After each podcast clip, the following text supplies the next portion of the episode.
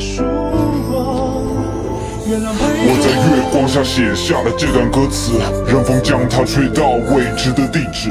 总有人能和我感同身受之至，他会读懂我写的这段故事。还记得在我能够记事的时候，记得所有幸福陪伴在我左右，那是我生命中最美好的时光。当我整天扯着父亲一手，拉着母亲衣袖，可是生活总是充满了各种悲剧。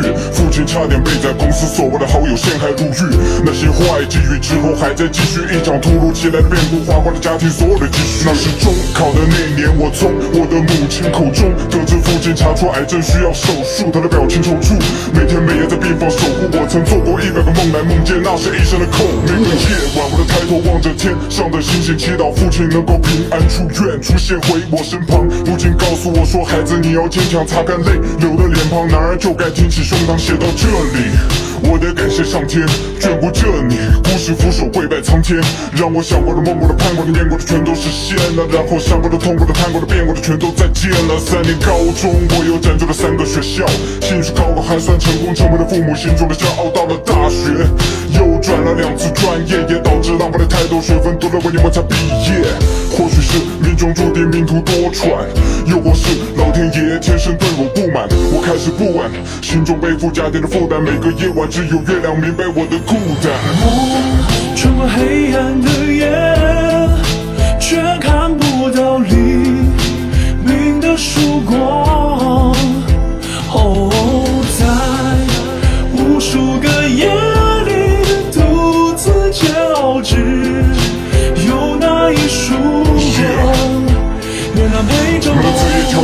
四周寂静无声的时候，我总是独自一人坐在床前的窗前，那个窗帘没有万家通明的灯火，只有纯白无瑕的月光照射映入眼帘。我开始回忆起过往的一幕一幕，清晰不已。未来的路，脚下一步一步飘过不定，直到去年冬天，我接起父亲打来的电话，电话那头父亲语气非常激动。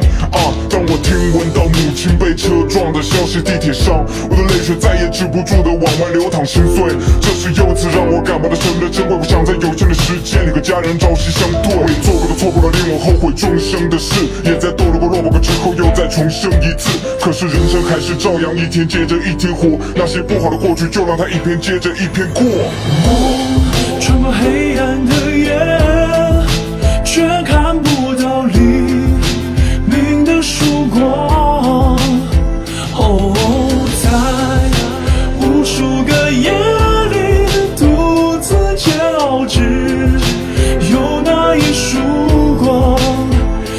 陪着我穿过黑夜却看不到黎明曙光在无数夜里独自煎熬只有一束光。